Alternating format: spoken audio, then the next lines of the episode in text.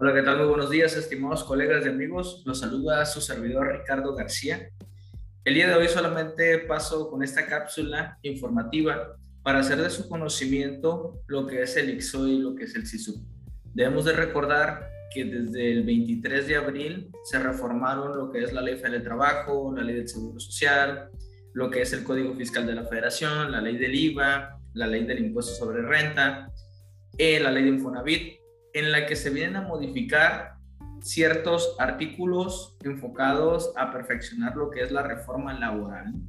Entonces, estos, estas modificaciones entraron en vigor a partir del 1 de septiembre de este 2021. Dentro de, la, de los muchos cambios que surgieron, como el REPSE, tenemos que presentar informativas de manera cuatrimestral como proveedores, prestadores de servicios especializados o de ejecución de obras especializadas. ¿Cuáles son estas informativas? Son el IXOE y son el SISUB. Estas informativas se presentan de manera cuatrimestral. El IXOE es para efectos de IMSS, perdón, y el SISUB es para efectos de Infonavit. En ambos casos, la clave y lo primordial son los contratos que se lleguen a tener. Aquí ustedes ya no pueden continuar con los mismos contratos que traían vigentes de prestación de servicios.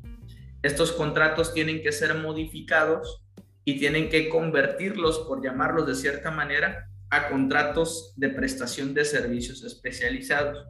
Estos contratos que deben de contener, deben de contener requisitos de la prestación de servicios especializados, el registro del REPSE debe de contener los requisitos para efectos de poder hacer deducible esa prestación de servicios especializados.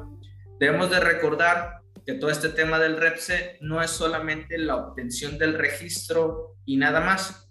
De manera mensual se tienen que estar proporcionando, ustedes como proveedores tienen que proporcionarle a sus clientes comprobación de los pagos de nómina, es decir, los FDIs de nómina, tienen que proporcionarle los comprobantes de pago de cuotas SIMS, RCB, Infonavit.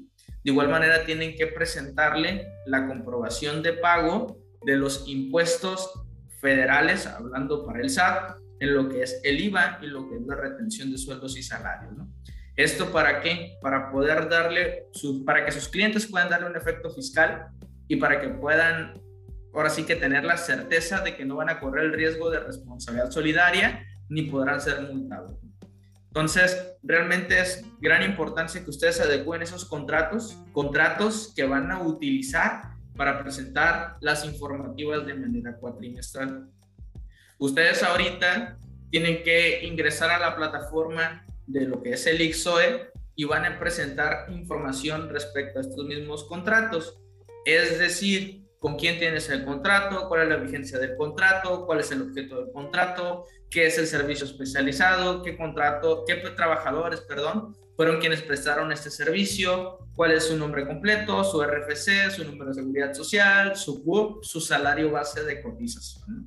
Eso es para efectos de XOE. Para efectos de SISUB, aquí lo que es esta plataforma se pone a nuestra disposición tres documentos en relación a lo que es el sujeto obligado, en relación a los trabajadores y en relación a lo que son los contratos. Entonces aquí volvemos al mismo punto. Vamos a presentar información de las partes relacionadas que forman parte de este contrato, el objeto del contrato, el servicio especializado, la vigencia, el objeto, de igual manera los trabajadores que se pusieron a disposición, las aportaciones, las amortizaciones y el salario base de cotización, tanto conceptos fijos como variables que se utilizan para su determinación.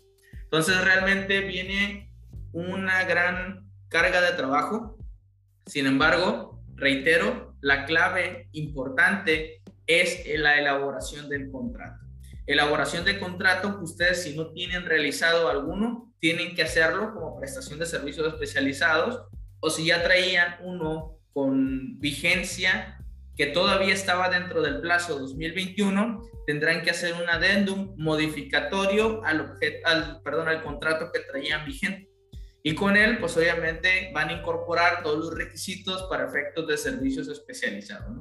Es importante, reitero, el tener toda esta documentación bien soportada, el tener el contrato bien estructurado, el conocer cómo se deben de presentar estas informativas para efectos de XOE y SISUB, ¿Para qué? Para no tener ninguna implicación en temas de responsabilidad solidaria, en temas de multa y eh, para no correr riesgos por temas de no deducibilidad y no acreditamiento. Entonces, realmente viene bastante trabajo para todos nuestros abogados, administradores, contadores y empresarios, en el que todos en conjunto podemos lograr un gran trabajo. Entonces, si llegan a tener alguna duda, si ocupan apoyo en todo este proceso de cambio, saben que cuentan con su servidor, Ricardo García. Espero que se encuentren muy bien. Excelente jueves para todos. Saludos.